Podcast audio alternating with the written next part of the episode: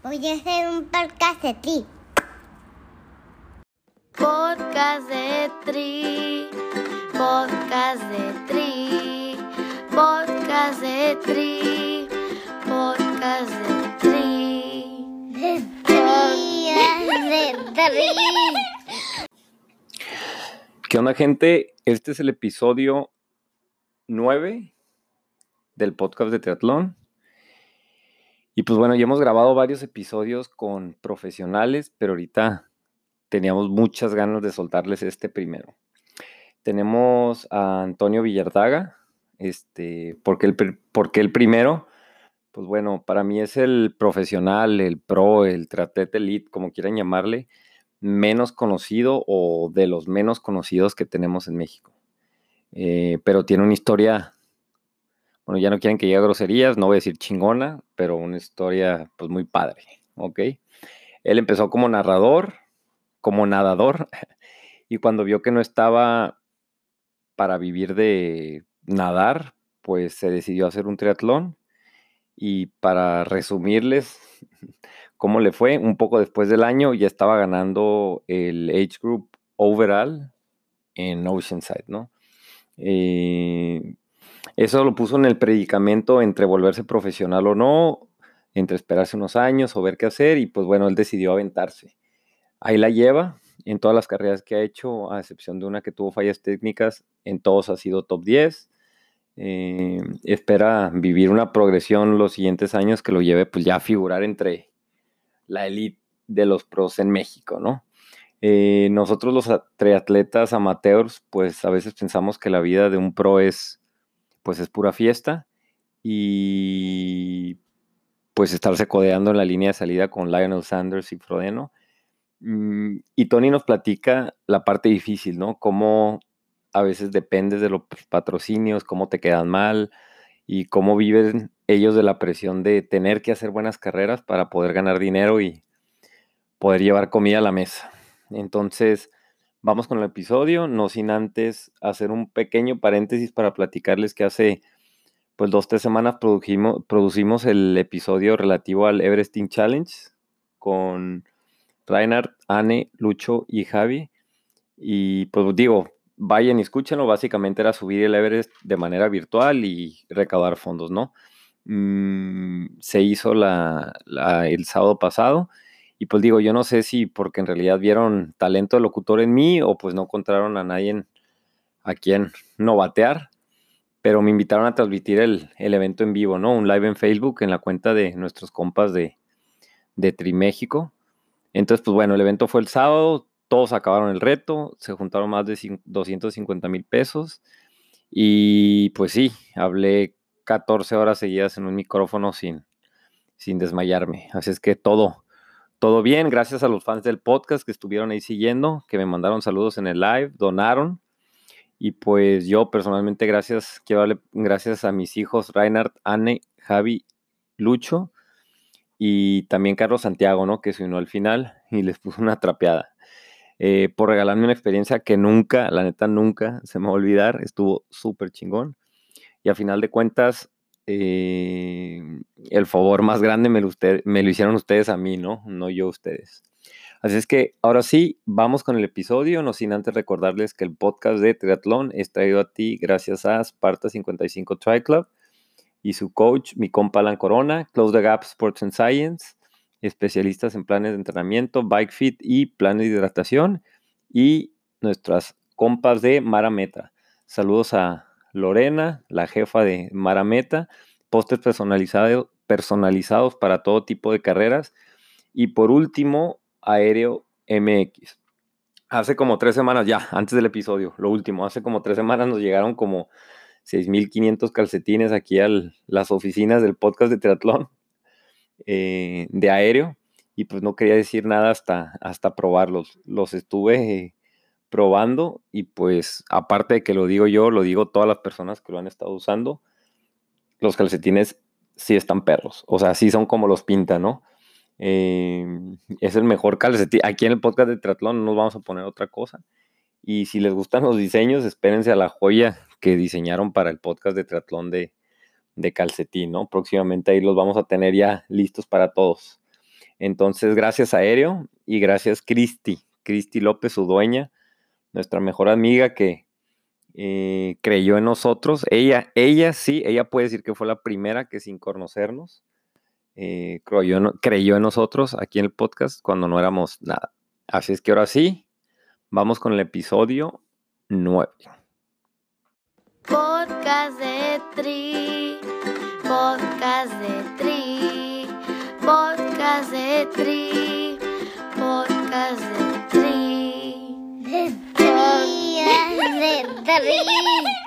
Oye, Antonio, pues ya sabemos aquí en el podcast, ya, mira, ya sabemos unánimemente en- aquí en los que producimos el podcast cuál es el mejor lugar para entrenar triatlón en Baja California. Correcto, Este, ¿Cuál es la mejor escuela de Baja California? Correcto. Porque ahí estudiamos, ahí estudiaste también, ¿verdad? Es mi alma mater. Ahora, ¿quién es el mejor triatleta? Ahí te va un toro, ¿eh? A ver cómo lo agarras. ¿Cuál es el mejor triatleta de Baja California? Pro, amateur, un niño de 5 años, un señor de 50. Para ti, ¿quién es el mejor triatleta? Para mí, y para no meterme en problemas, yo diría que eh, es un tijuanense, Beto Jiménez. ¿Cómo la ves? Para, No, pues está para bien. no- para no crear ahí, para no crear conflicto. Ah, pues búscale, búsquenlo, búsquenlo, Beto Jiménez, este, no es muy bueno el morro, pero sí, sí, este, le echa ganas. Oye, pues ¿verdad? vamos, sí, no, yo dije a California, pues tú agarraste un tijuanense, pues te Sí, fuiste no, por pues la fácil. Sale, Tony, no, pues vámonos rápido, tú vienes de un background de nadador y pues iniciaste tarde en el triatlón, a los Correcto. 25, este, platícanos de, pues, el deporte en el que iniciaste y cómo le fuiste dando y cómo hiciste la transición. Mira, yo empecé como nadador desde bien chiquito, desde clases de natación a los seis años, eh, luego ya más formal en un equipo de natación a los ocho, nueve, y ya de manera competitiva que viene siendo, pues, ya asistía a campeonatos estatales, regionales, nacionales, a los, a partir de los once. Y, y así estuve, pasé todo el proceso eh, infantil, juvenil y llegué a primera fuerza que viene siendo 19 y mayores, entonces me aventé desde los 12 años hasta los 23 más o menos, 11 años de nadador. Eh, eh, y, y- y ya no digo, a, a los 23 años, que fue en el 2015, este, ya las cosas no se estaban dando, este, eh, no había quedado, no había quedado para Juegos Centroamericanos, estaba muy lejos de los tiempos. Y, Y tú buscabas los olímpicos, ¿no? Tú buscabas los yo olímpicos. buscaba, como, como cualquier nadador, este, el top es eso, ¿no? El proceso olímpico y, Juegos Centroamericanos, Juegos Panamericanos y culmina con Juegos Olímpicos. Entonces, eh, digo, aclarando que lejísimos, ¿no? No, no quiero decir que era el mejor nadador, pero, pero sí me quedé muy lejos de, de- de esa meta y, y- y entonces ya estando un poco frustrado de, tantos años en la natación, este, terminando la carrera, no sabía ni qué iba a hacer, eh, apenas iba a empezar a buscar trabajo, entonces andaba medio frustrado y no, como que no me hallaba, no sabía qué seguía. Y, y mi entrenador en aquel entonces me dijo, ¿por qué no haces un triatlón? Este, ya traes las bases de la natación, eh, ya has corrido, no, no entrenaba carrera, pero sí me aventaba carreras eh, locales de 10 y 21 kilómetros, así con la pura base que traía aeróbica de natación. Entonces, Ujú. lo único que iba a empezar así de prácticamente de cero, pues era la bici. Ujú. Este, en ese entonces él me prestó su- la, la bici para empezar a entrenar. ¿Pero de hobby o de dedícate a eso? Me, no, me dijo, ¿qué te parece si para refrescar la mente, para cambiarle un poquito, haces un triatlón? No más, para que se hace un cambio. Seguimos, na- seguimos la natación en forma, y, y- pero entrenamos de repente para, estos dos eran, iba a tener como dos meses para entrenar un triatlón. Me dijo que sirva, que la carrera y el ciclismo te sirva para la natación. Ujú. Este, y, también te va a servir eh, para despejar la mente y que conocieras algo diferente. ¿Cuáles son tus Pero- pruebas fuertes de, de, de nado? Eh, yo nadaba combinado, 200 y 400 combinado, Ah, ok, ok. porque era pechista. En ese entonces era pechista, entonces se me daba mucho el combinado. Ajá, Y Eh, te metiste, dijiste, bueno, ¿y qué fue la primera? ¿Un 73? No me digas, o fue un olímpico. No, no, no, fue un olímpico, fue un olímpico Ok. ahí en San Diego. Este. ¿Cuál? ¿Cuál? fue el Classic, Ajá. el que es en Point Loma. ok. Ese fue, ese fue mi primer, eso, estoy hablando de eso, lo planeamos en julio y el evento es en septiembre, entonces tuvimos como dos meses, dos meses y medio para, para entrenar. Y, y me dijo, tienes que hacer dos horas quince, ese es el tiempo que me puso así de, de mi primero. Me dijo, un buen tiempo para hacer tu primero va a ser dos quince. Hice dos dieciséis, me acuerdo. Ah, no manches. que no pues le- está bien. Fuiste el primero que- en salir del agua, ¿no? De seguro. Fue el primero en salir del agua, en la bici me, sí me rebasaron varios y en la corrida iba como podía, iba con, el pulmón a tope, pero lo terminé 2.16.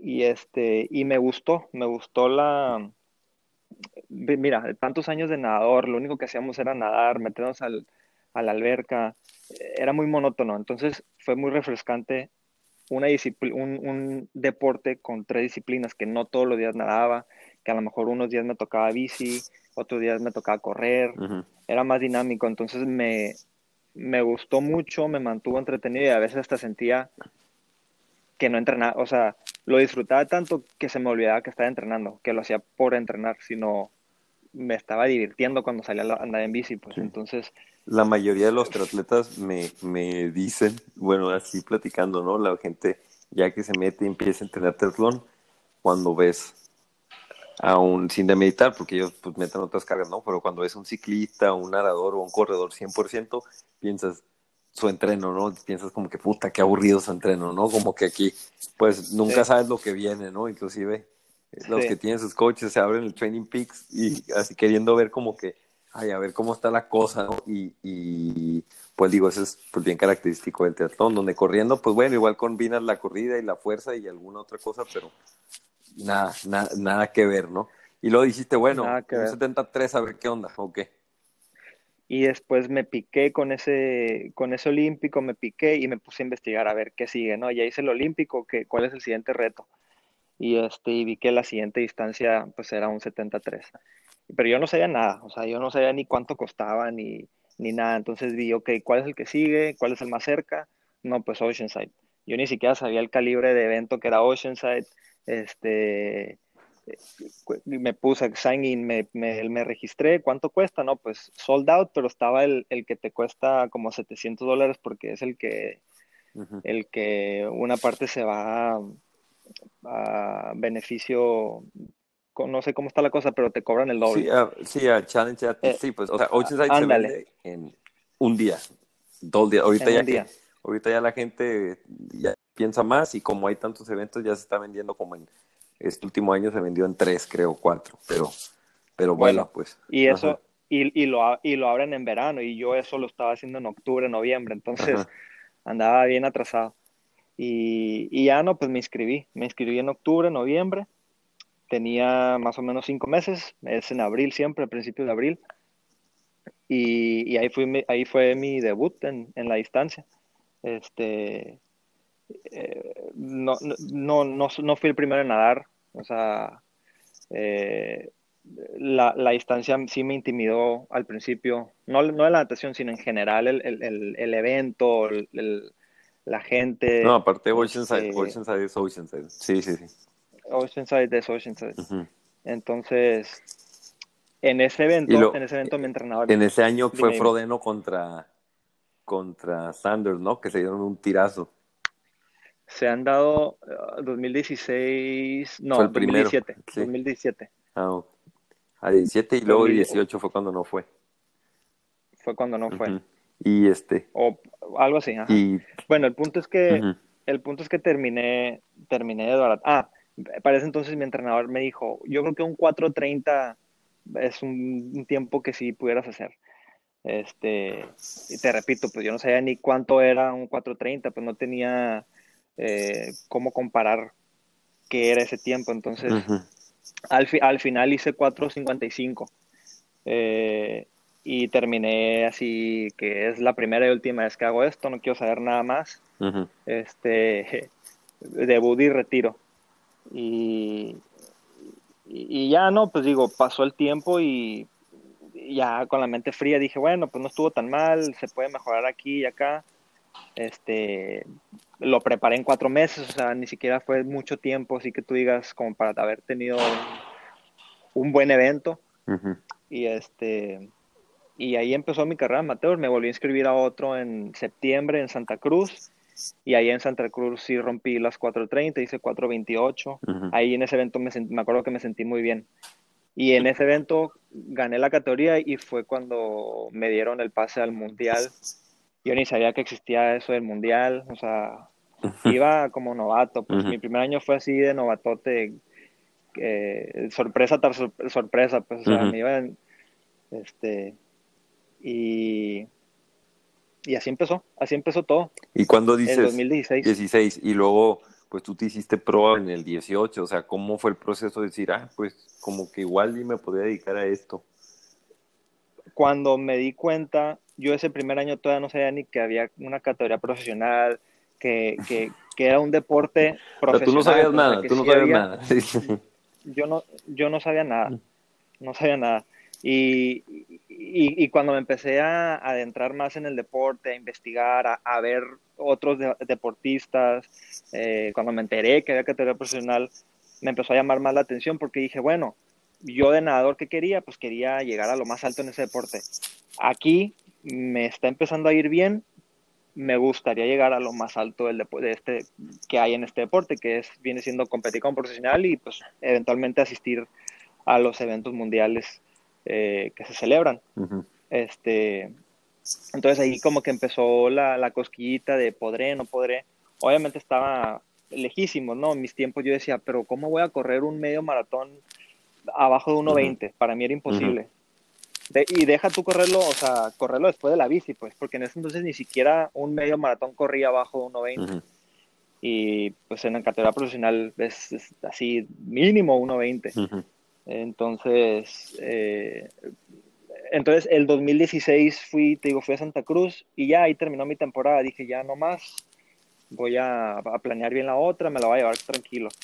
Este, y el 2017, el 2017 arranqué otra vez con Oceanside. Este, me fue mejor, terminé un poco más entero, terminé en el overall eh, que mejor rankeado. Eh, y, eso me dio mucha confianza y me inscribí a Monterrey, que era un mes después, como cinco semanas después. Y en Monterrey llegué y me enfermé, me dio, me dio vómito y, traía fiebre y me puse bien mal, entonces pues ni, ni, ni, cómo competir, no, no pude competir.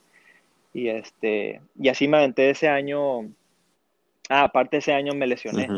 ese año era el, el Mundial en Chattanooga 2017 y me lesioné, traía un problema en la banda iliotibial y fue un rollo salir, estuve como cinco meses de, de, de no poder hacer nada y de, ir con doctor y doctor y bien frustrante, no salía, terapias, un dineral, este, un tiempo invertido y ahí dije pues ya tengo todo pagado para, para el mundial, ¿qué hago? ¿Voy, no voy? Este, total, por cosas me terminé medio recuperando y entrené cinco semanas y así me fui al mundial. Y este, tuve una carrera decente, lo que menos hacía era correr, porque era donde más, eh, era lo que me ocasionó la lesión. Entonces tuve una nadada y una bici decente y la corrida sí yo sabía que no traía nada, entonces la corrida, yo creo que caminé la mitad del evento. Eh, pero, pero, fue mi primer así evento grande que me dio una idea ahora sí de que, ok, esto es, un, esto es lo que es el nivel de un campeonato del mundo, tanto amateur y, el nivel que se requiere para llegar como profesional. ¿Podré? No, pues sí, si hago estos cambios en mi, en mi rutina diaria, en mi vida, si, si acomodo que mi vida gira alrededor del triatlón, este, tal vez a lo mejor sí, sí, sí puedo llegar a, este, a ese nivel. Este, y ya, no, ahí dijiste, me, dijiste, quiero ser pro ahí dije, ¿sabes qué? Pues yo creo que sí tengo, tengo una chance, una oportunidad que, que, que, no puedo despreciar. Pues, o sea, si, si llego, eh, es para quedarme. Pues, y si trato estos dos años y no llego, pues no era para mí, ni modo. Digo, yo me imagino ya diciéndome, diciéndome esto, porque sí tenía curiosidad en cómo ha estado la cosa, que, pues digo, ya para ser pro era casi era, era una hora o nunca, ¿no? El 2018, fíjate que fue, fue una decisión, pues mira, el 2018 yo fui a Oceanside y gané la- mi categoría y gané el, el overall amateur eh, en Oceanside. Entonces, a- en ese evento yo cumplí con los criterios de la federación para poder eh, hacerme profesional. Este, pero, en ese, pero al mismo tiempo califiqué al mundial como amateur en Sudáfrica.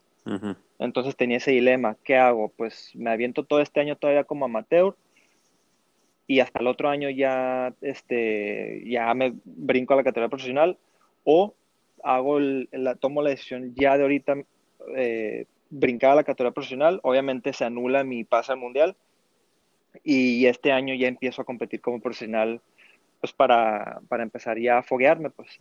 Este, entonces estuve así pensándolo, fui a Monterrey un mes después, repetí el, el, el combo ese de Oceanside Monterrey y este 2018 y me pegué una deshidratada mortal. O sea, me veo las fotos, me, está- me decían, me, los que me reciban ahí en la meta me, me decían, este, eres una calaca, o sea, per- no sé cuántos kilos perdiste de peso, pero llegué deshidratado feo. Eh.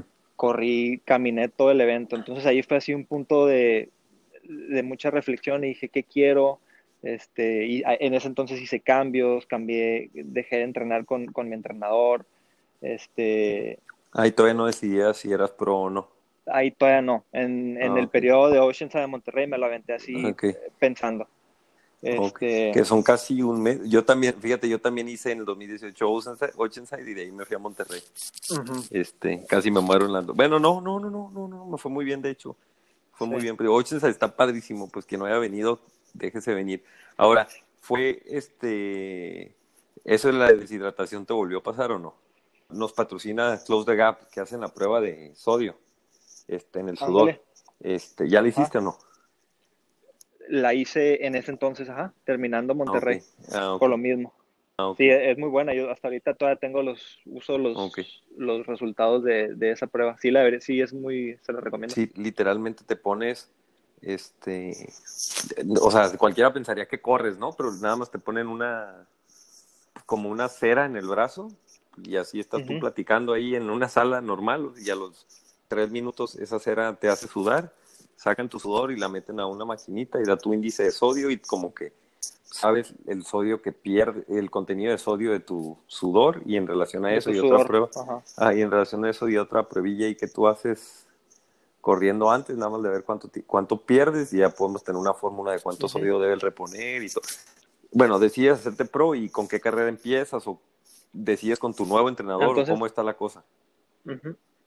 Eh, terminando Monterrey, digo, ¿sabes qué?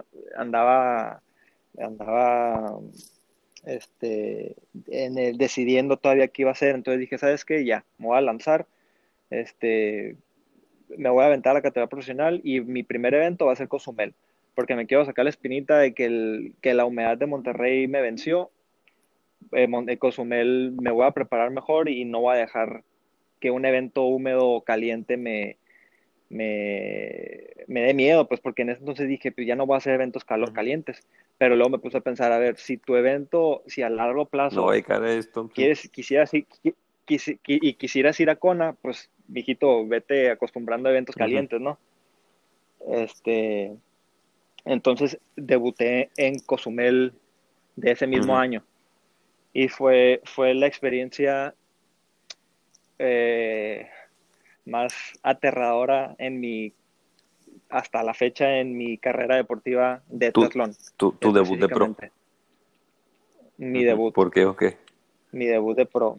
Es, híjole, no sé, no sé por qué estuve tan nervioso todo el fin de semana, no podía comer, este, mil pensamientos, este, el hecho ya de, de haber brincado y de, de ahora sí ponerte al tiro con, con los mejores en, es- en, el, en, en esta disciplina, pues en el triatlón. Este, y los nombres que veía, pues digo, ahorita no me acuerdo muy bien quiénes estaban. Sé que estaban de mexicanos, pues estaba Mao, estaba Paco, estaba Joaquín, eh, estaba este Michael. Weiss. Habían, habían, eh, sí era un start list pesado, sí, y sí eran bastantes.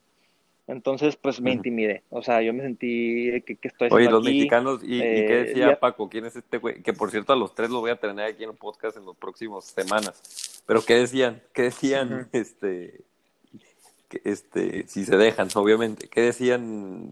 O sea, ¿los conocías ellos? ¿O dicen, ¿y este güey dónde salió? No, no, no. Pues ahorita, ahorita te los puedo nombrar porque sé quiénes son, pero en ese entonces yo, y, o sea, yo estaba en blanco, pues yo, yo no Ah, sabía quiénes eran. Este, bueno, sabía que Paco, pues sí era, eh, había ido a Juegos Olímpicos, pero Ujú. hasta ahí.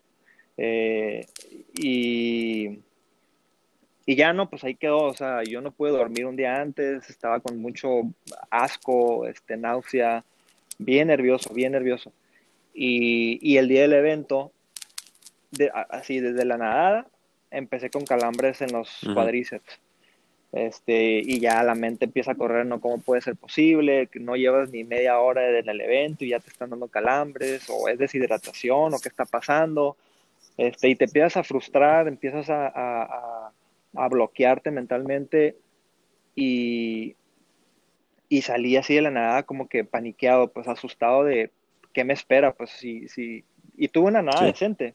Salí en el grupo de enfrente, salimos cuatro en el grupo de enfrente. Eh, entonces ya ah, me subí así con ese miedo a la bici. Y en la bici, pues es una bici, sí es una bici, aunque es relativamente plana, pues en Cozumel los vientos cruzados, el clima, este, habían partes donde nos llovía, eh, sí estuvo brava. Y ahí, pum, pum, me empezaron a rebasar y rebasar y rebasar los fuertes en la bici. Entonces, cada, cada que uno me rebasaba era así una rayita menos a, a la moral, ¿no? De que, puta, ¿qué estoy haciendo aquí? Y, y con mil calambres, o sea, nunca... me- Ah, y se me cayó una ánfora, un- la ánfora que tenía preparada así con todos mis electrolits y sales y todo, que por cierto había hecho en base al, al estudio de Sí, que sí, me sí. había hecho, se me, se me cae a los dos kilómetros, tres kilómetros, arrancando el evento. Entonces, pues ahí se me da todo el, el- el- mi, Hidratación, pues. mi hidratación, ¿no? Y ahí es otro golpe también. Entonces así fueron golpecitos, golpecitos que al final me bajé de la bici, transición rápido y salí a correr y no podía correr. O sea, de verdad los calambres en los cuadríceps no me dejaban moverme. Hubo un punto en que me tuve que detener, así, agarrarme de, del que vi porque las contracciones eran durísimas. Ujú. Este, creo que corrí 10 kilómetros y dije, ¿sabes qué? Pues no tiene caso, o sea, estoy exponiendo mucho el cuerpo. Ya me pasó en Monterrey que perdí no sé cuántos kilos de, de peso, no vaya a ser, pues andaba igual. Mm. Entonces, pues ya me subí al, a la motito del, de, a la motito que está ahí. De me del quitaban Gracia. el chip y, y de la, de- ándale. Y ya me quitaban el chip y DNF. Y esa fue mi primera Y experiencia. después, ¿qué, qué Este, has hecho? Pues bueno, fue, y- fue a final 2018 y ahora platícanos de tu 2019, que ha sido pues el único año entero que has tenido, ¿no? Ah, bueno, pues, ajá, pues, pues sí, o sea, mi carrera, pues sí, o sea, des- terminando Cozumel dije, ¿sabes qué? Igual, ya con la mente fría y todo, dije, entrené muy bien, o sea, me había preparado como nunca, no puede ser posible que la mente me haya derrotado, pues, porque fue meramente la cabeza, o sea, todos los calambres y todo eso fue algo que yo me, yo me autosaboteé, pues, entonces dije, no puede ser, o sea, quiero demostrarme a mí mismo que tengo la capacidad de competir en esta categoría. Y me inscribí a la semana, en un mes era Los Cabos, y me inscribí a Los Cabos en ese 2018. Ujú. Y fue una, y llegué muy relajado, o sea, ya con la cabeza un poco más controlada, este, llegué bien relajado, disfruté el momento, disfruté el evento, y fue uno de mis mejores eventos. Este, quedé en octavo en la categoría, hice cuatro horas Ujú. tres, que para hacer Los Cabos sí es un evento fuerte.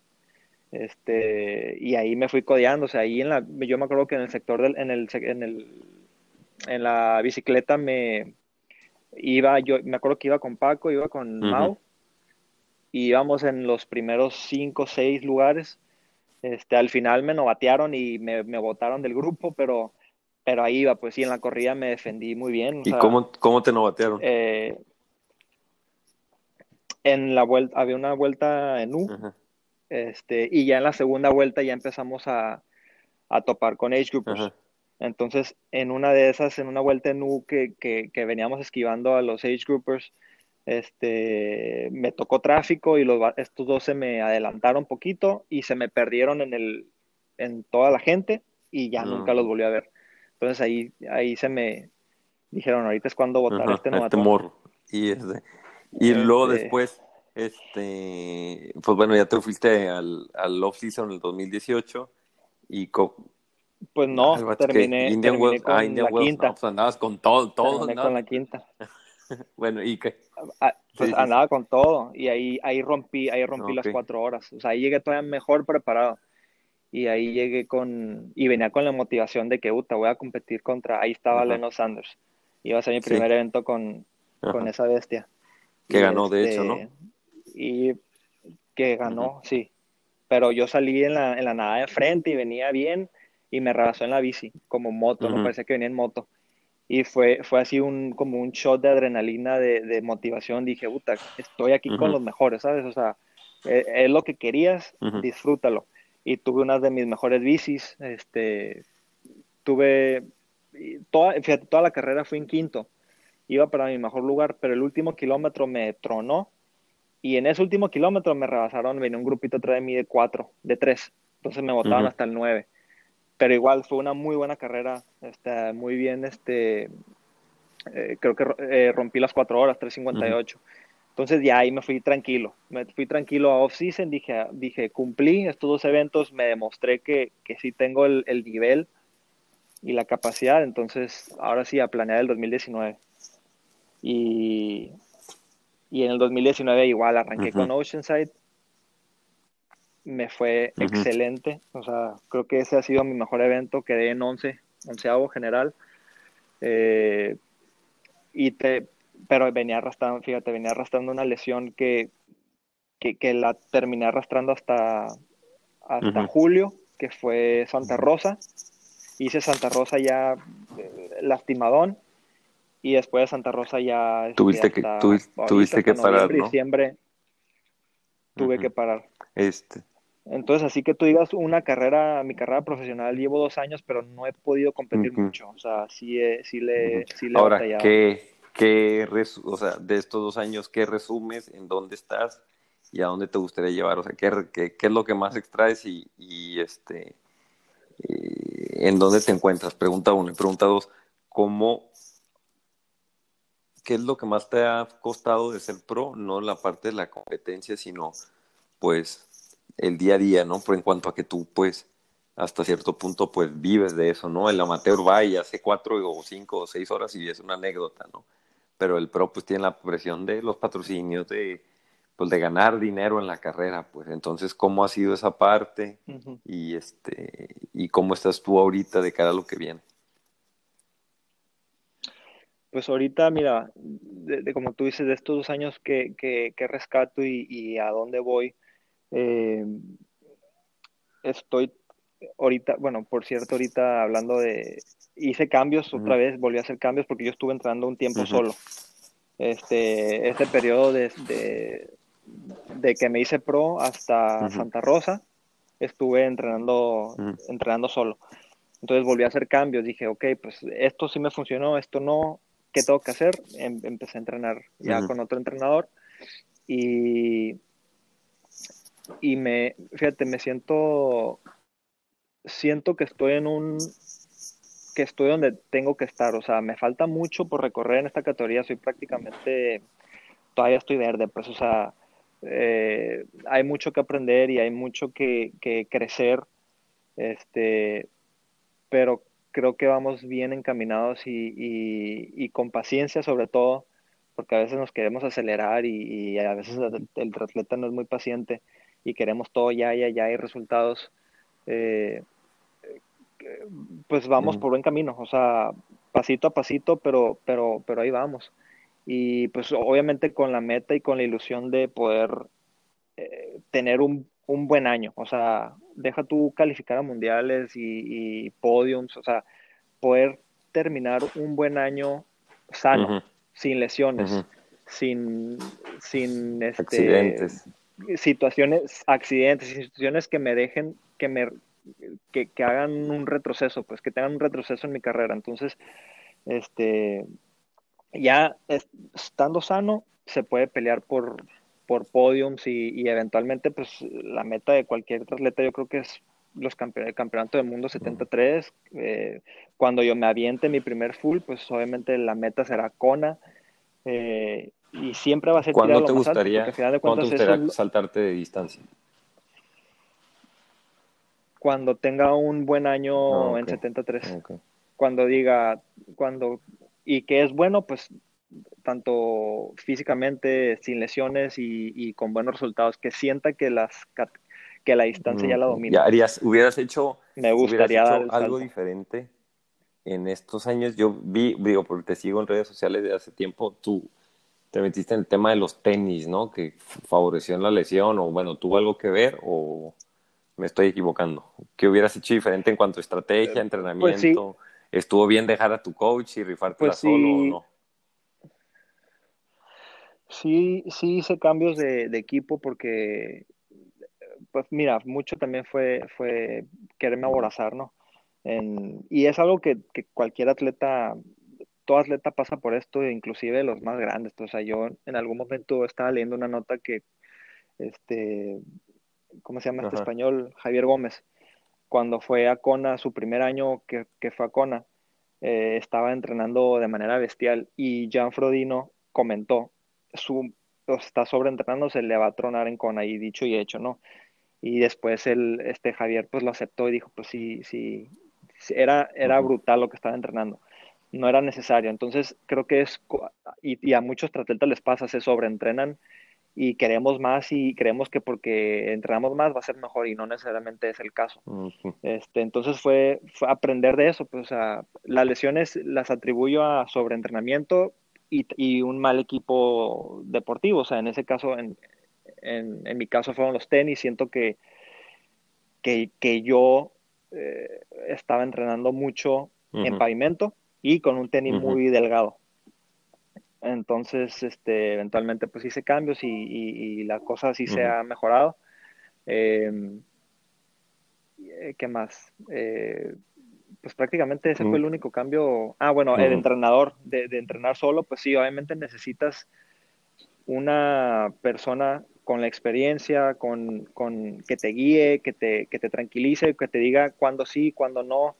Este, empecé a entrenar ahorita en noviembre con Paco, de hecho, estoy entrando con Paco, él es mi, mi, mi, asesor y mi entrenador.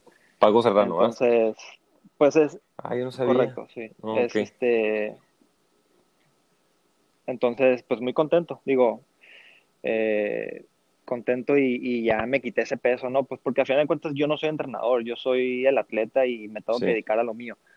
Eh, pero pues digo, son cosas y aprendes y, y, de algo me debió haber dejado todo lo que viví en el año y medio que estuve solo, que no, estuvo, no fue un mal año, estuve resultados decentes, pero, pero ya era necesario formalizar y, y, y tener alguien que okay, nos sí. Fíjate, Paco fue mi entrenador todo el 2018 este, casi me mata cuando ah, le dije que iba a hacer Oceanside y Monterrey con un mes de separado, ¿no? Y este, y fue el que también a cachetadas me dijo que, o sea, me, me hizo entender cómo se debe entrenar para un, para un full, pues. Este, igual, uh -huh. como dices tú, yo empecé sin saber y decía, bueno, voy a hacer mi, mi, o sea, igual amateur. Y dije, ok, pues en primer semestre del año va a ser dos medios, un maratón y un full. O sea, Paco, así, cuando le dije a Paco, ya estoy inscrito todo, Paco, ya Paco dijo, no manches, o sea, no, olvídate, o, sea, o, o el, el, maratón corre lo diferente, pues, y todo, porque, pues, eran una, una tras otra, así casi a las dos, tres este, semanas. Ojalá te hayas súper bien, tipazos, Paco. Este, continuando, sí. y tengo dudas en, en relación a este tema, sé que, pues digo, parte de tus ingresos también y el apoyo hasta las carreras y todo, pues son los, los patrocinios. ¿Cómo ha estado ese rubro siendo Correcto. pues nuevo en cuanto que pues entraste tarde y no, no tenías sí. un cartel para llevárselo a, a X o Y compañía y decirles, mira, pues apóyame y este y cómo ha sido la experiencia en ese punto. Pues sí, ha sido difícil porque, mira, a final de cuentas los patrocinadores lo que quieren y van a poner su dinero donde les genere. Entonces, eh, entonces eh, los patrocinadores siempre se van a ir o, por los que tienen mejores resultados, e inclusive hoy en día ya ni es los que tienen mejores resultados, a veces es los que tienen eh, unas redes sociales más fuertes. Este, y, es entendible, o sea, ellos están, van a poner su dinero donde les rinde y donde les genere, totalmente entendible, pero a veces siento yo que no se le da como la, la oportunidad a atletas en desarrollo, llámese rookies o, que llevan o que están ahí en ese en esa rayita donde están a un evento de hacer su breakthrough y, dan el brinco, pues ya. Entonces, eh, yo lo, la vez pasada estaba pensando en esto y yo lo, lo relaciono así mucho como, como cuando sales de la carrera, estudias tu ingeniero, ¿no? Yo salí de ingeniero y vas a buscar empleo eh, y todos te piden tres, cuatro años de experiencia y tal y tal y tal y dices, bueno, ¿dónde voy a adquirir esa experiencia si todos me piden tres, cuatro años? Pues nadie me está dando la oportunidad, o sea, no hay una como... Eh, eh, se puede decir, no, no, como que no sí, pues digo, la, incongruencia ante la este que se encuentran los que empiezan recién graduados, decir, ay, que ocupo tres años de experiencia, pues nunca la voy a tener si no me dan ni siquiera derecho a tener una semana, un mes, lo que sea. Y, y de y, y, encontraste algunos, hay patrocinadores locales aquí. Digo, no porque no, no, no este, me imagino cómo funciona esa parte, pues cómo, cómo te ha ido, pues. Pues no, o sea, yo ahorita te puedo decir que de mis dos años y medio no, no, ¿cuál dos años y medio? 2018, voy para dos años. De un año, ocho meses de profesional en la categoría, más o menos avienta un número de cuánto crees que ha sido lo que he generado meramente de triatlón. ¿Lo que has generado en tus carreras ganando o de patrocinadores? En, ajá, en ganancias, de, en, los dos. O sea, lo que me ha, lo que me ha generado el triatlón en sí, ya sea patrocinadores y y bolsas de no, dinero. En no sé, pero lo que sí te puedo asegurar es de que definitivamente estás en números rojos y que si, si no fuera trabajando por fuera o con el apoyo de quien te esté apoyando, en este caso me imagino tus papás, no hay forma en que pudieras sacarlo, como la mayoría de los atletas que se quieren dedicar a eso. O sea, yo sé que ahorita no vives de eso y eso sí lo puedo asegurar sin conocerte, pues, porque es, aquí en México es, totalmente. es, es imposible, al menos de que seas un rockstar, es, es muy, muy, muy, muy, muy difícil. Y este, sí, adelante. adelante. Sí. Y este, sí, no, totalmente, de números rojos. O sea, obviamente yo tengo que adaptar el triatlón ahorita en mi situación actual. Tengo que trabajar, mi trabajo pues es, es, es muy flexible, entonces me permite eh, seguirme centrando en el triatlón, que sea mi prioridad, y el ingreso que genere del empleo pues va inyectado directamente a mi carrera eh, al triatlón, pues, pero sí, o sea, es muy difícil porque te digo, no, no, no le dan esa oportunidad como eh, a, los, a los rookies, a los que van creciendo. No he buscado patrocinios en Mexicali o en mi área locales, eh, pero sí te puedo decir que los, bueno, los pocos que he buscado no se me han abierto las puertas. Y y en Estados Unidos, digo yo siendo ciudadano americano y, viviendo también acá en el otro lado, eh, tampoco se han, se han querido abrir. Eh, tuve, tuve una cercanía con una marca de, trajes eh, de baño, pero a final de cuentas también es mucha cosa de relaciones y de, de yo, yo, tenía un contacto en, en esta marca, en esta compañía y, y íbamos muy bien, o sea, él sí, fíjate, él sí me tuvo confianza desde, desde, desde que era amateur y me fue llevando poco a poco, inclusive me llevó a Nueva York a hacer pruebas de, de una línea de trajes que iban a sacar, eh, ahí estuve con, me, así, ahí sí fue como rockstar, de que me volaron un día a Nueva York y al día siguiente me regresaron. y fuimos a hacer pruebas y todo y nos me regresaron. Entonces, esa relación iba muy bien, pero él terminó saliéndose de Tijuana y el que quedó en su, en su lugar traía a otros atletas. Entonces a mí me votaron. Entonces, este, pues no, sí, no, no. Y ahorita, y ahorita pues, con la situación actual, pues esta temporada está casi suspendida, ¿no?